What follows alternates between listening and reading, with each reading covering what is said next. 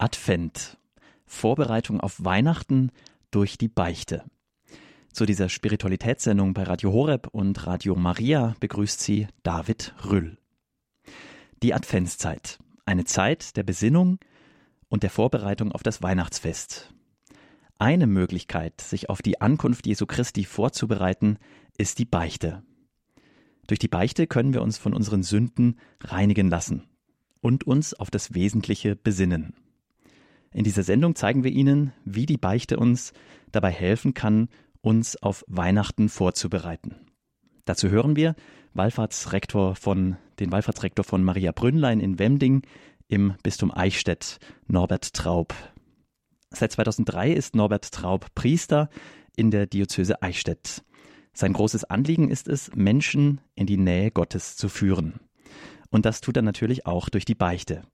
Denn viele Gläubige kommen zur Wallfahrtsbasilika in Wemding, um zu beichten. Er selbst bezeichnet sich als Missionar der Barmherzigkeit. Seine größte Freude ist es, Gottes liebendes Angesicht zu suchen und zu entdecken. Herzlich willkommen in der Spiritualität bei Radio Horeb, sage ich jetzt zu Wallfahrtsrektor Norbert Traub. Und ich grüße Sie, lieber Herr Rüll, grüße Sie, liebe Zuhörerinnen und Zuhörer von Radio Horeb und Radio Maria, ganz herzlich hier aus Maria Brünnlein in Wemding. Die Beichte, wie sie uns helfen kann, innerlich Platz zu schaffen für die Gnaden der Weihnacht. Das erfahren wir jetzt von Ihnen. Darauf freue ich mich ganz besonders und überlasse Ihnen das Wort, Wallfahrtsrektor Norbert Traub. Ja, ich darf Sie, liebe Zuhörer, einladen, dass wir um den Heiligen Geist beten, dass wirklich das Wirken Gottes in uns Platz schafft, damit wir sein Wort annehmen, damit wir uns in diesen Tagen des Advent gut auf das hohe Weihnachtsfest vorbereiten. So beten wir, Herr, sende aus deinen Geist und alles wird neu geschaffen. Und du erneuerst das Angesicht der Erde. Lasset uns beten allmächtiger Gott.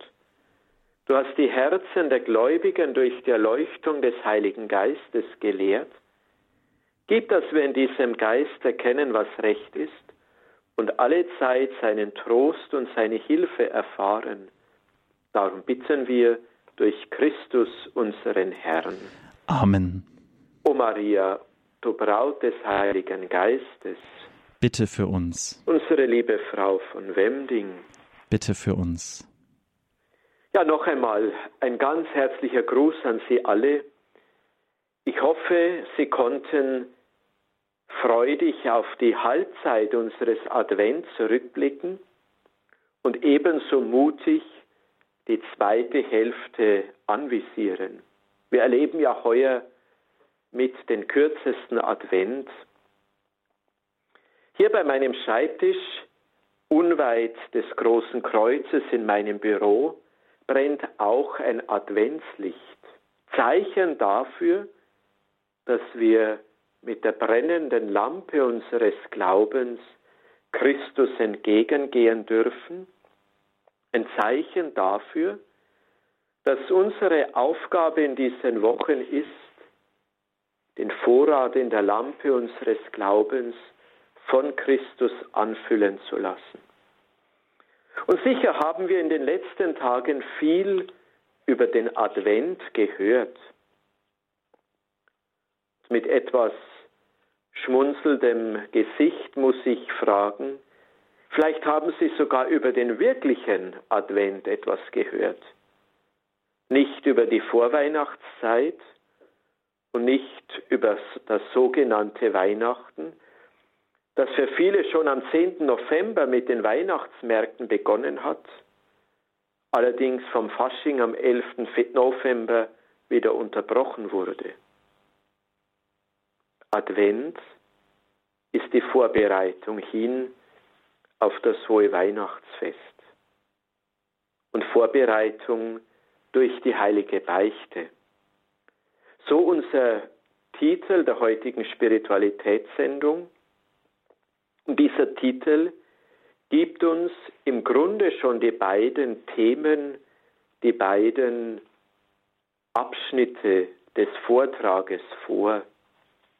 Wir schauen auf den Advent, der uns auf Weihnachten vorbereitet. Wir schauen auf das Sakrament der Versöhnung in der heiligen Beichte. Ein Blick in die Geschichte gibt schon viele aufschlussreiche Erkenntnisse. Der Advent entsteht nämlich als liturgische Zeit in Spanien in der Zeit um 380 nach Christus als eine dreiwöchige Vorbereitungszeit auf das Fest der Erscheinung des Herrn am 6. Januar.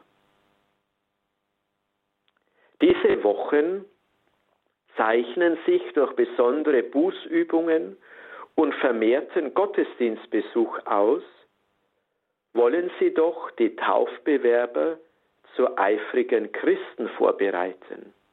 Denn schließlich wurden sie am 6. Januar getauft. Der 6. Januar und die Osternacht waren in der alten Kirche die Tauftermine schlechthin. Mit dem vermehrten Gottesdienstbesuch verbanden die Taufbewerber auch das Einüben in die vielen Formen christlicher Liebe. Es waren Wochen tätiger Nächstenliebe und Wochen der Askese, vor allem durch das Fasten. Rund 100 Jahre später verlagerte sich diese Vorbereitungs- und Bußzeit vor allem in Frankreich auf die Wochen vor das Geburtsfest Christi. Also vor dem 25. Dezember. Ob es schon liturgische Besonderheiten gab, kann man nicht nachweisen. Aber die Betonung und Wertschätzung der asketischen Bußübungen weisen auf diese Bedeutung des Advents hin. Die Bußübungen wollen jeden Christen auf die Wiederkunft Jesu Christi vorbereiten. Advent ist dementsprechend nicht nur Vorbereitung auf die Geburt Christi in der menschlichen Gestalt, sondern ist auch Vorbereitung auf die Wiederkunft Christi in der Parousie, also in seiner Wiederkunft, wenn er als Pantokrator, als Weltenrichter am Ende der Zeiten wiederkommen wird. Und von Frankreich gehen wir Richtung Italien. In Ravenna entsteht in der Zeit um 450 auch eine Form des Advent. Für die Liturgie in Rom betont man die Winterquartember, also die winterlichen Bußzeiten, als eine ähnliche Bußzeit. Erst zu Beginn des 6. Jahrhunderts bereitet man sich in der römischen Liturgie durch sechs Wochen, unter Gregor dem Großen mit vier Wochen auf das Geburtsfest Jesu Christi vor. Ab diesem Zeitpunkt kam es zu weiteren Entwicklungen, aber erst mit dem Messbuch und der Liturgiereform des heiligen Papstes Pius V. wurde der Advent in seiner heutigen Gestalt mit vier Wochen für die ganze Kirche verbindlich, für die lateinische Kirche. Aber wir wissen, dass die Diözese Mailand und die mozarabische Liturgie Spaniens immer noch sechs Wochen lang Advent feiert. Auffallend ist, dass die ostkirchlichen Traditionen den Advent als solchen nicht kennen.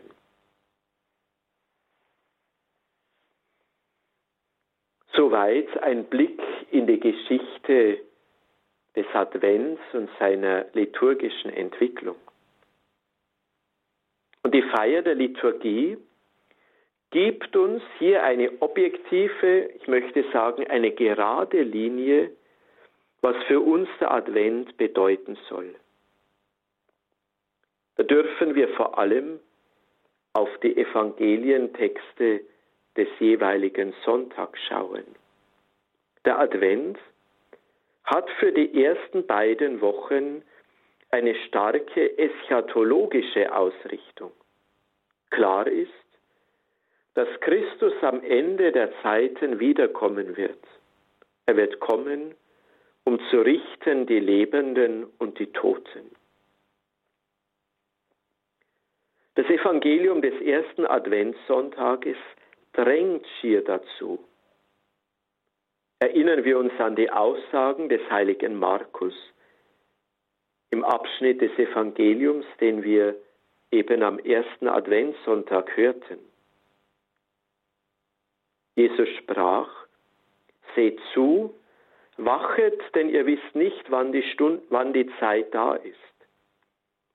Es ist wie mit einem Mann, der auf Reisen geht, sein Hab und Gut seinen Knechten anvertraut. Dem Türhüter trug er auf zu wachen. Wacht also, denn ihr wisst nicht, wann der Hausherr kommt, ob am Abend, ob um Mitternacht ob beim Hahnenschrei oder erst am Morgen. Er soll euch nicht schlafend antreffen, deswegen sage ich euch, wachet. So lesen wir in den Versen 33 und folgende im 13. Kapitel des Markus-Evangeliums. Und diese wachsamen Türhüter müssen wir sein. Und deshalb braucht es Umkehr des, im Advent. Nicht die Müdigkeit und Gleichgültigkeit der Sünde ist entscheidend, sondern die Frische der Wachsamkeit für den wiederkommenden Herrn. Für manch jungen Menschen kann die Adventszeit somit eine Zeit der Berufungsfindung sein. Dieser Türhüter bin ich selbst. Und der Gutsherr vertraut mir in meinem Leben viele Talente an, um sie für meinen Mitmenschen einzusetzen. Advent als Zeit der Intensivierung meiner Berufung, meiner Talente, die ich in der stillen Besinnung erkennen kann. Eschatologische Ausrichtung des Advents meint immer auch, dass wir Rechenschaft ablegen müssen über unser Leben. Und hier, liebe Zuhörer, merken wir bereits die Tiefe des Bußsakramentes. Es ist das Sakrament der Rechenschaft. Es ist das Sakrament des barmherzigen Richters über unser Leben. Selig der Knecht, den der Herr wachen findet. Und am gestrigen zweiten Adventssonntag berichtete uns das Evangelium wieder von dieser eschatologischen Dimension. Es war der Anfang des Markus-Evangeliums. Johannes der Täufer, selbst in seinem äußeren Auftreten, weist er hin auf die Vollendung. Es bedarf der Umkehr, denn der Messias ist nahe. Und dort, wo der Messias ist, dort ist das Eschaton. Dort beginnt die Endzeit.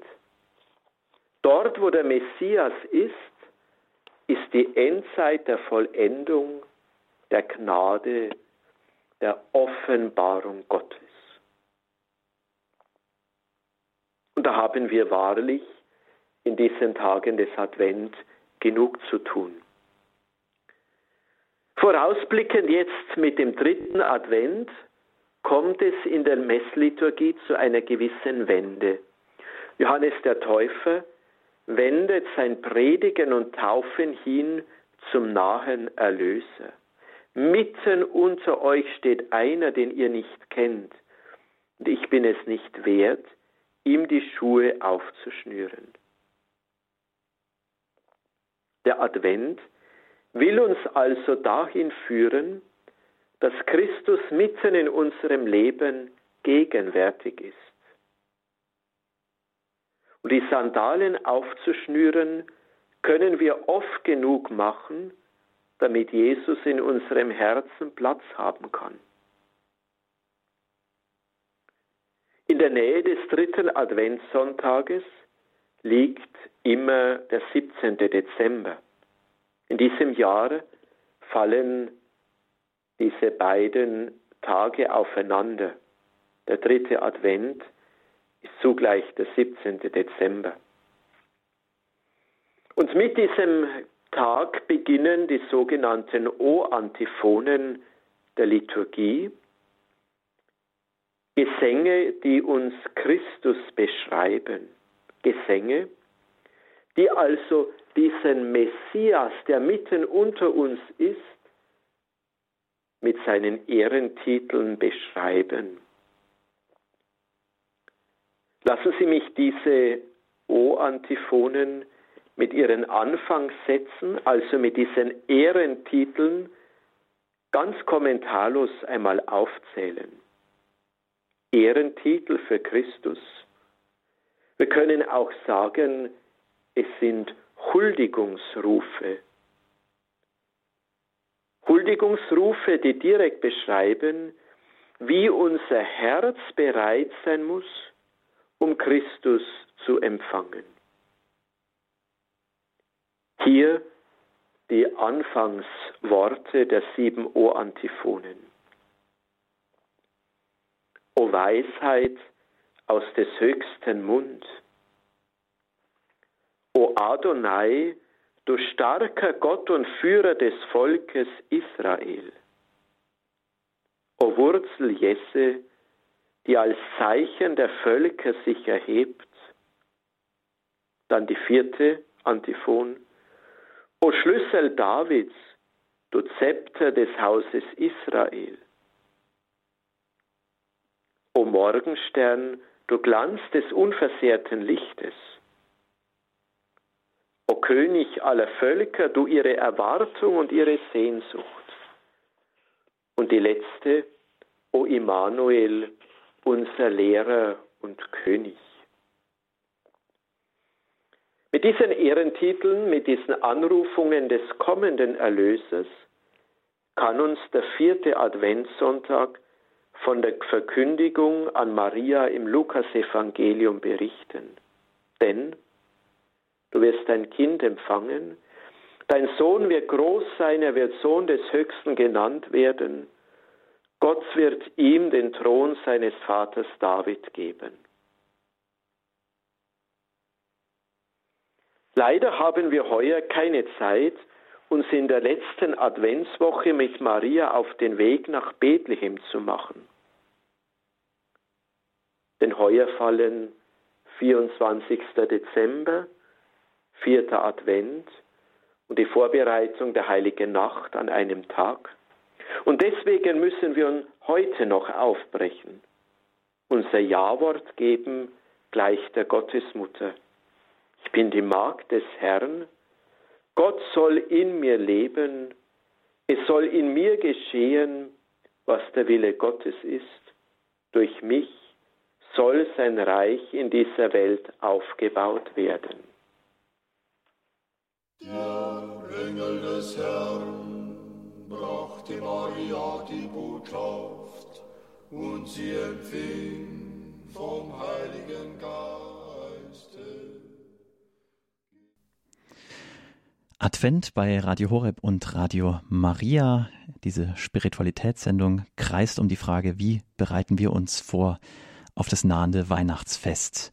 Was ist da für uns besonders im Vordergrund und was fehlt bei uns noch oder wie können wir uns vorbereiten, damit wir wie Maria so Ja sagen können zum göttlichen Plan? Dazu hören wir weiter Wallfahrtsrektor aus Maria Bründlein in Wemding, Norbert Traub. Liebe Zuhörer, In einem ersten Teil haben wir uns also mit dem Advent als Vorbereitung auf das hohe Weihnachtsfest beschäftigt. Es ist wirklich eine Zeit der Vorbereitung auf den Wiederkehrenden und dem in der Zeit der Geschichte im Stall von Bethlehem geborenen Erlöser der Welt. Wie kann nun eine solche Vorbereitung konkret ausschauen? Sind es wiederum nur die Plätzchen, die ich vorbereiten muss? Sind es Krippenstall und Christbaum, die Weihnachten bedeuten? Welche Vorbereitung darf ich Christus schenken, um ihm nicht nur einen Stall zu bereiten, sondern ein lebendiges Herz der Liebe? Und hier möchte ich die zweite Frage unseres heutigen Themas anführen. Das Bußsakrament als die wichtigste Vorbereitung auf das Geburtsfest Jesu. Aber es ist auch ein Sakrament der Eschatologie, ein Sakrament, das uns jene Vergebung schenken möchte, das uns am Ende des Lebens in die Gemeinschaft mit Gott führen will ein Sakrament der Rechenschaft. Was bedeutet Adventsbeichte? Was meint der volkstümliche Ausdruck Weihnachtsbeichte? Wir dürfen den doppelten Sinn der heiligen Beichte betrachten. Der erste grundlegende Schritt des Bußsakramentes ist die Vergebung, die Gott uns schenken will. Und deswegen ist Jesus in unsere Welt eingetreten im Kind von Bethlehem. Ich darf vor Gott mein Leben überdenken, gleichsam vor ihm und mit ihm Gericht halten und meine Wachsamkeit erneuern. Und der zweite Schritt der heiligen Beichte ist die Unterstützung, die Gott uns schenken will. Wir sprechen gern von der heiligmachenden Gnade. Mit den Worten der Advents- und Weihnachtszeit können wir somit formulieren, Christus als der Immanuel, der Gott mit uns, führt uns nach der Vergebung der Sünden wieder neu in seine Gemeinschaft. Wir dürfen seine bleibende Nähe leben. Und in der Vorbereitung auf die heiligen Beichte sind mir die Evangelien der Adventswochen eine starke Unterstützung. Denn mein erster Schritt hin zum Bußsakrament ist es, mein Gewissen zu erforschen.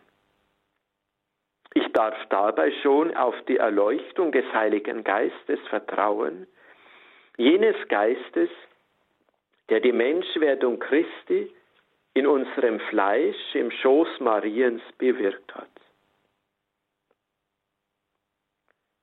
Die meisten von uns sind es gewohnt, ihr Gewissen nach den zehn Geboten Gottes zu erforschen. Jene zehn Meilensteine, die Gott uns gibt, damit wir das Leben mit ihm und mit unseren Mitmenschen und schließlich das Leben mit uns selbst in unserer Selbstannahme meistern.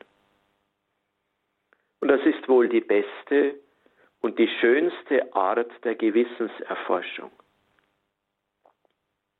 Allerdings sind wir dabei schnell in der Gefahr, dass sich vieles als alltäglich einschleicht, dass sich vieles ja wie so eine Routine ergibt,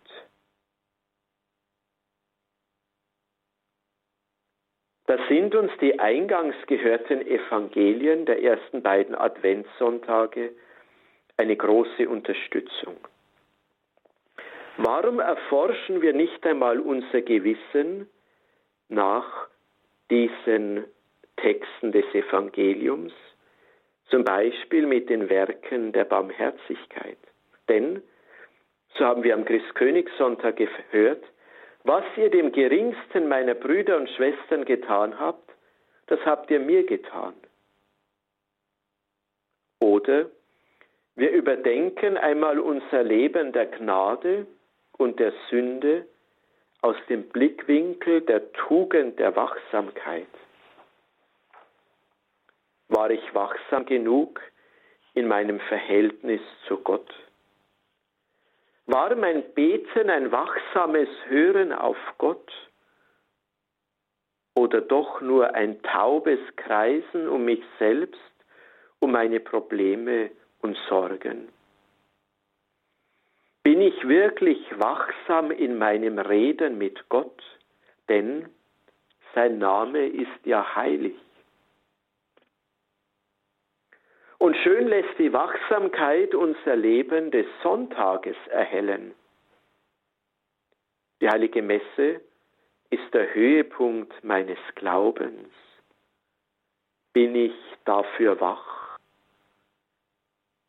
Oder begnüge ich mich gar mit dem warmen Sofa, höre die Messe am Radio und schaue sie am Fernsehen an? Genügt das? Wenn ich sonst zur heiligen Messe gehen könnte. Nicht Krankheit, nicht die Sorge um ein Baby oder um einen kranken oder alten Menschen hindern mich. Und dann lasse ich die Glocken der Pfarrkirche läuten, trinke nebenbei vielleicht noch ein Tässchen Kaffee. Bin ich hier wirklich ein wachsamer Knecht, der auf seinen Herrn wartet?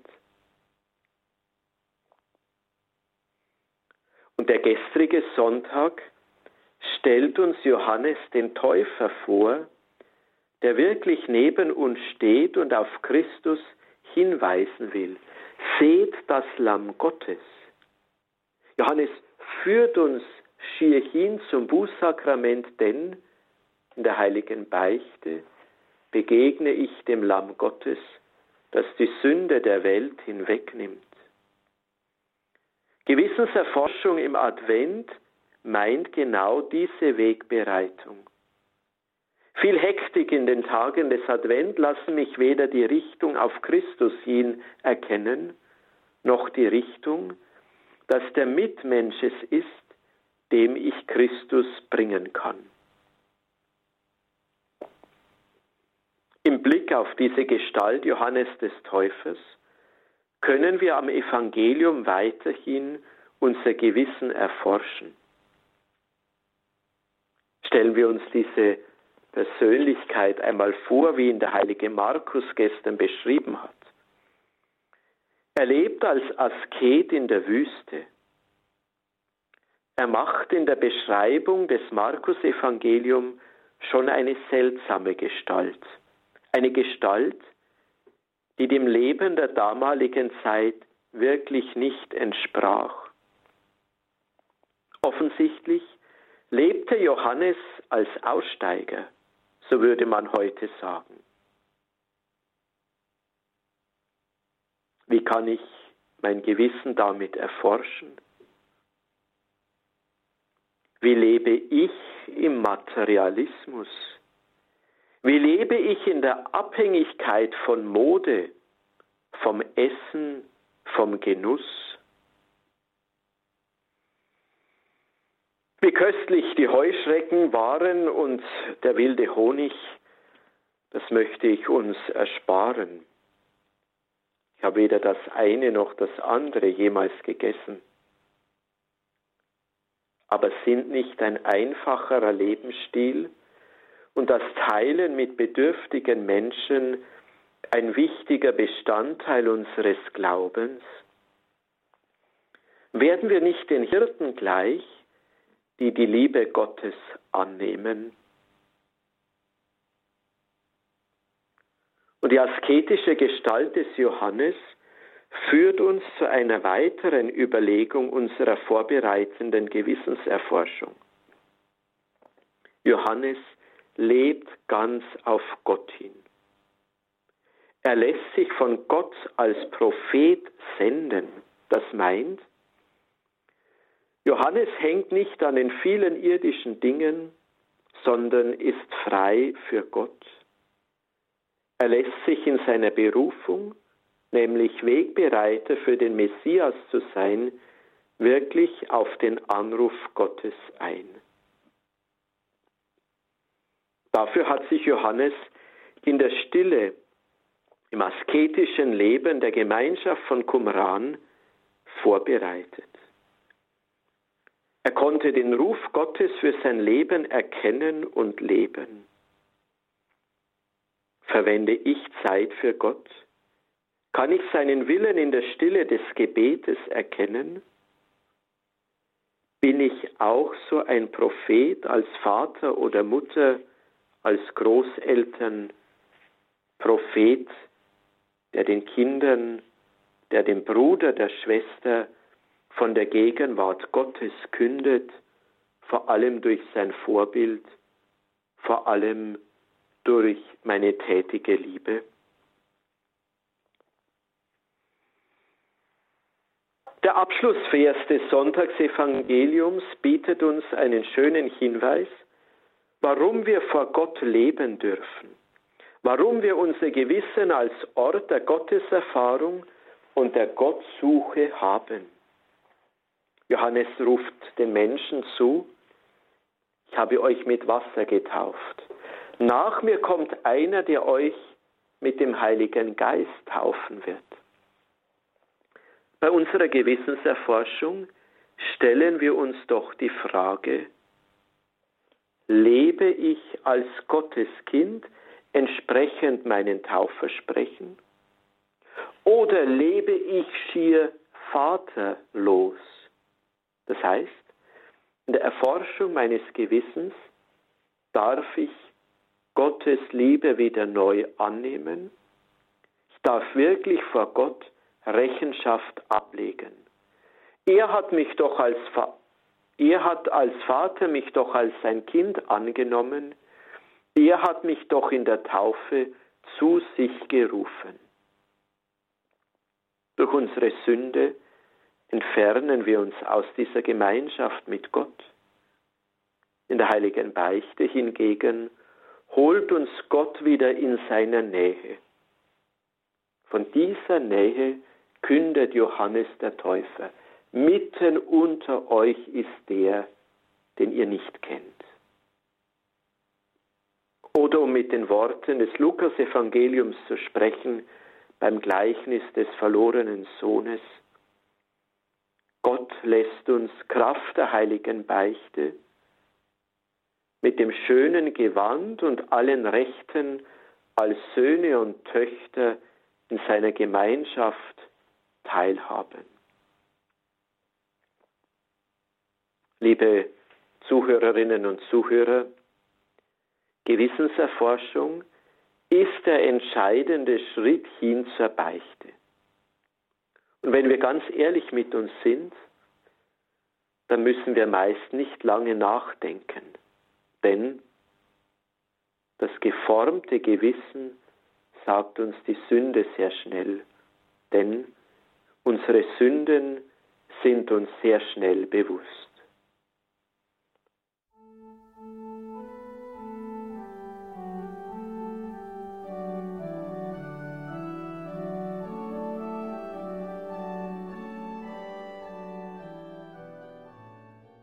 Gottes Heil finden. Spiritualitätssendung bei Radio Horeb und Radio Maria. Gottes Heil finden wir unter anderem durch das Sakrament der Beichte. Es bringt uns wieder in seine Nähe. Dabei helfen uns besonders die Texte der Lesungen und Evangelien in diesen Adventstagen. Wie uns die heilige Beichte vorbereiten kann auf das Weihnachtsfest, das Thema in der heutigen Sendung mit Wallfahrtsrektor aus Maria Brünnlein in Wemding im Bistum Eichstätt, Norbert Traub. Die heilige Beichte im Advent. Schauen wir auf die eigentliche Beichte. Also aus der Gewissenserforschung heraus führt uns Gottes Geist zum Bekenntnis, zum Empfang der heiligen Beichte oder, wie wir vielleicht besser sagen können, zur Feier der heiligen Beichte, denn sie ist wirklich Gottesdienst.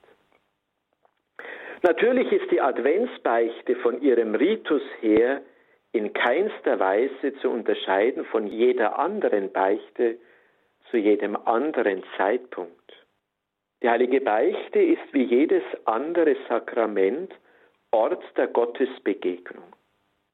Darf ich mich hier mit der biblischen Elisabeth vergleichen?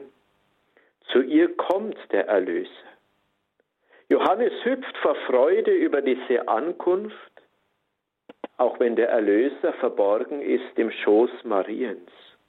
Oder wir dürfen voller Freude die Hirten nachahmen. Ehre sei Gott in der Höhe und Friede auf Erden den Menschen seiner Gnade. Geht zur Krippe, ihr werdet ein Kind finden, in Windeln gewickelt, das ist der Retter der Welt. Im Bußsakrament hüllt sich der Retter meiner Seele, der Messias und Erlöser meines Lebens, auch in menschliche Zeichen. Menschliches Zeichen ist der Priester, der für Christus das Instrument der Vergebung ist. Es ist das menschliche Zeichen der Stimme des Priesters, das menschliche Zeichen der Handauflegung, der Handerhebung und des vergebenden Wortes, ich spreche dich los von deinen Sünden. Wie viel Glaube haben die Hirten aufgebracht, umstrahlt vom Glanz der Engel, damit sie wirklich in diesem Kind den Erlöser erkennen.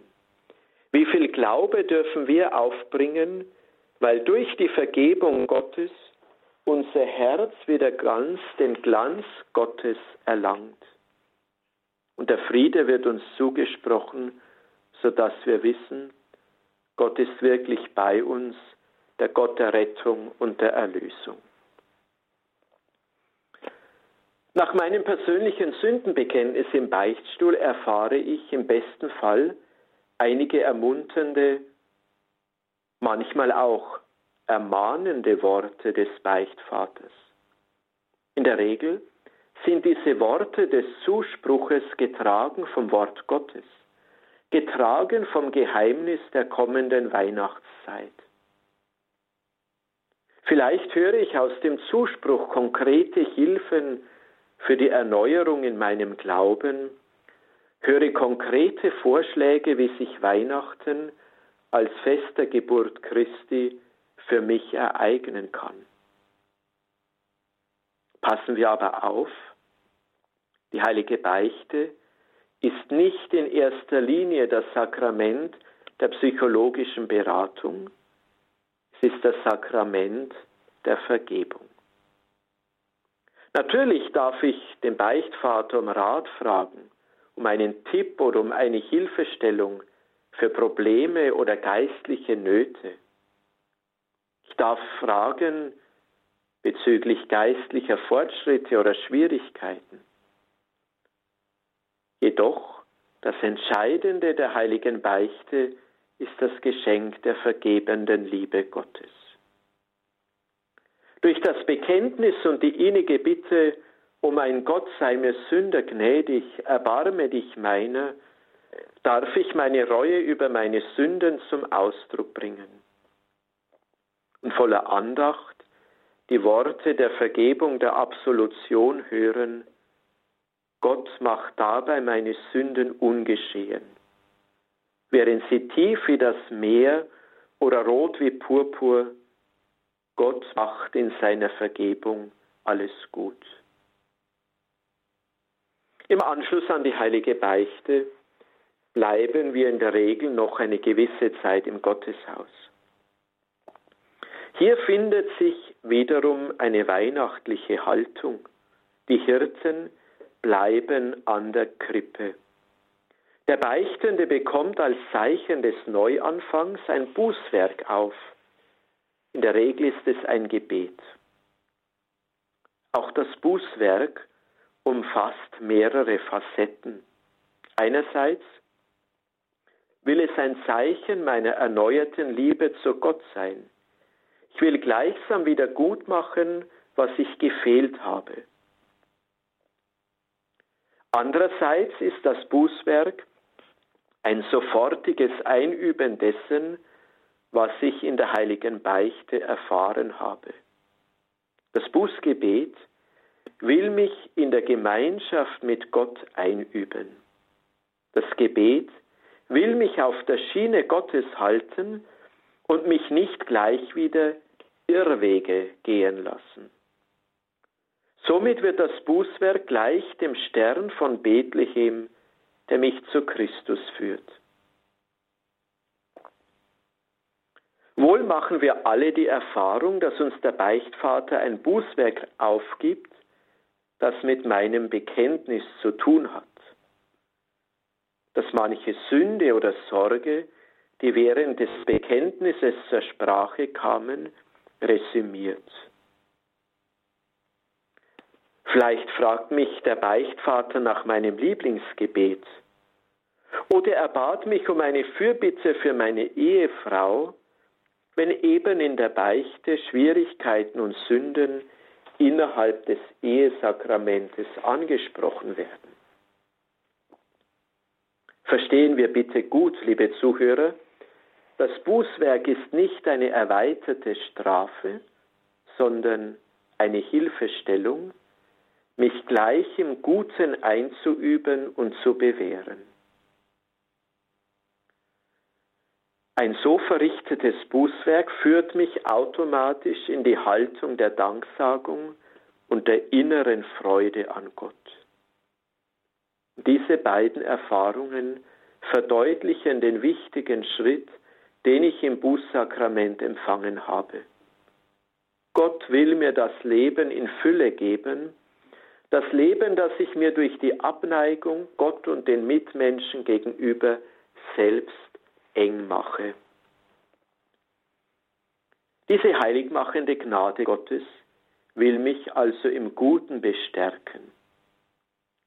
Von den Zuhörern beim Johannes dem Täufer vernehmen wir, dass sie umkehren, dass sie sich bessern, dass sie sich dieser Bußtaufe unterziehen.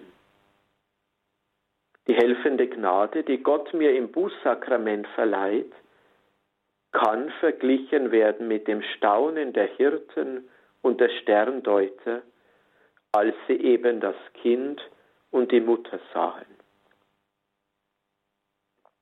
Liebe Zuhörer, lassen Sie mich schließen mit den Worten aus dem Katechismus für das geistliche Leben, den Kardinal Sarach vor wenigen Jahren veröffentlicht hat. Diese Worte deuten die Schönheit des Bußsakramentes aus der Sicht dieser heiligmachenden, dieser unterstützenden Gnade. Dort schreibt der Autor, durch die heiligmachende Gnade führt uns die Kindschaft in das Leben der heiligsten Dreifaltigkeit ein. Wir sind Kinder des Vaters im Sohn durch den Heiligen Geist. Durch die Taufe sind wir zu Kindern Gottes geworden. Durch diese freie göttliche Entscheidung wurde die natürliche Würde des Menschen unvergleichlich erhöht.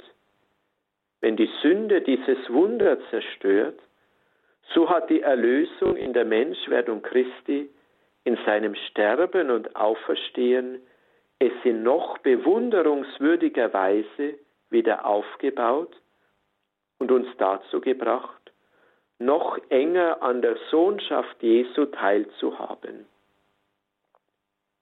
Letztlich ist die Gotteskindschaft in allen Gedanken, in allen Wünschen, in allen Gefühlen gegenwärtig.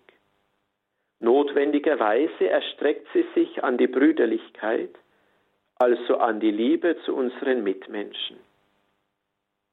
Es ist also der Heilige Geist, der unserem Geist bezeugt, dass wir Kinder Gottes sind.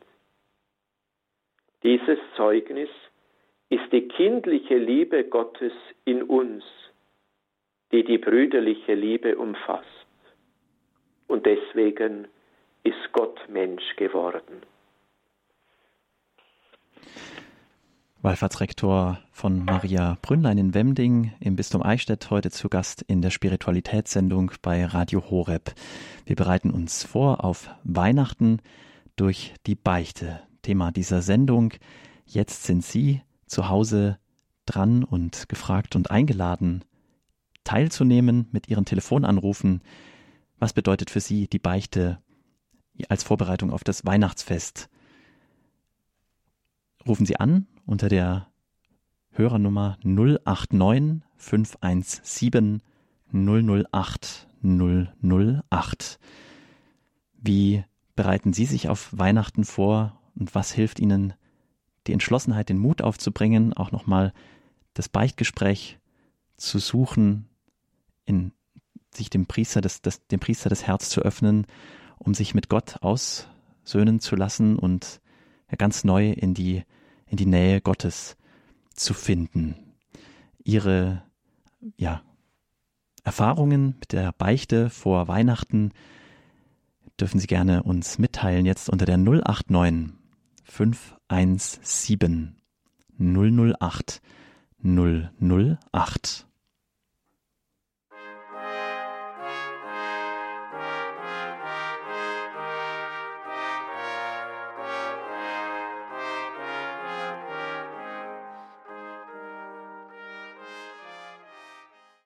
Macht hoch die Tür, die Tor macht weit. Schritte in der Adventszeit, sich auf Weihnachten vorzubereiten, das Herz zu öffnen für das Kind in der Krippe. Vorbereitung auf Weihnachten durch die Beichte, Thema in der heutigen Spiritualitätssendung mit Wallfahrtsrektor Norbert Traub.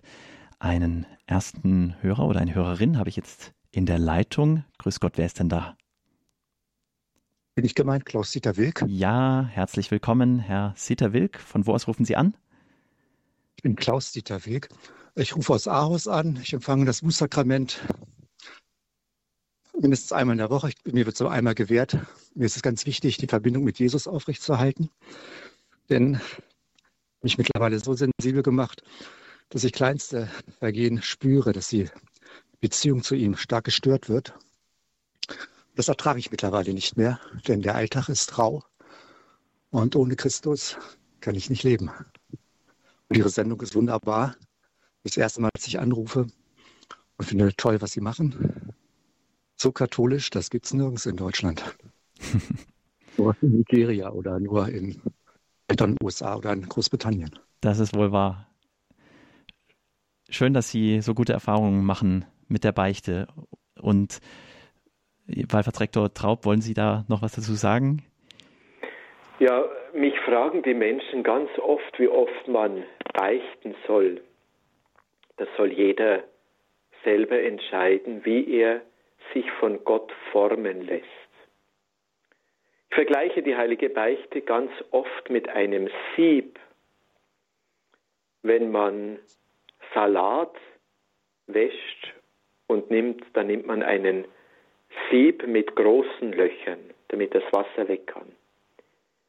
Will ich aber eine ganz feine Suppe machen oder eine Soße, dann hat mir einmal ein Koch erklärt, da gibt es sogar kein Sieb mehr, sondern ein Tuch, durch welches ja, die Lebensmittel basiert werden.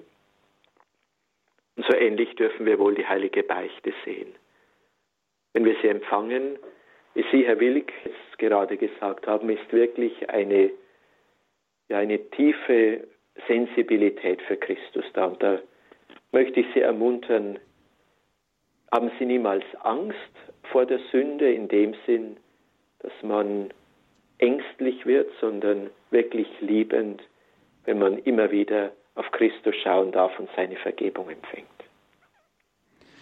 Herzlichen Dank für Ihre Frage. Dann Ihnen auch eine gesegnete Adventszeit noch. Wiederhören. Auf Wiederhören. Eine weitere Hörerin haben wir noch hier jetzt in der Leitung aus, äh, warten Sie kurz, aus Dresden. Wer ist denn da? Im Gebet, ja. Ich habe gerade mit Herrn Pfarrer schon gesprochen. Wollen Sie gerade noch mal Ihren Namen sagen? Müller. Frau Müller aus Dresden, grüß hm. Gott. Ja, Sie haben äh, jetzt die Möglichkeit, Ihre Frage zu stellen. Ah. bin sehr krank. Ich habe die böse Krankheit, die MS und liege schon viele Jahre im Bett. Kann so gut wie gar nicht raus und mir kommt auch kein Fahrer von unserer Pfarrei auch nicht. Niemand meldet sich, das tut mir auch so weh. Aber da habe ich eine Frage, ob ich auch durch das Telefon mit einem Herrn Pfarrer meine Beicht ablegen kann.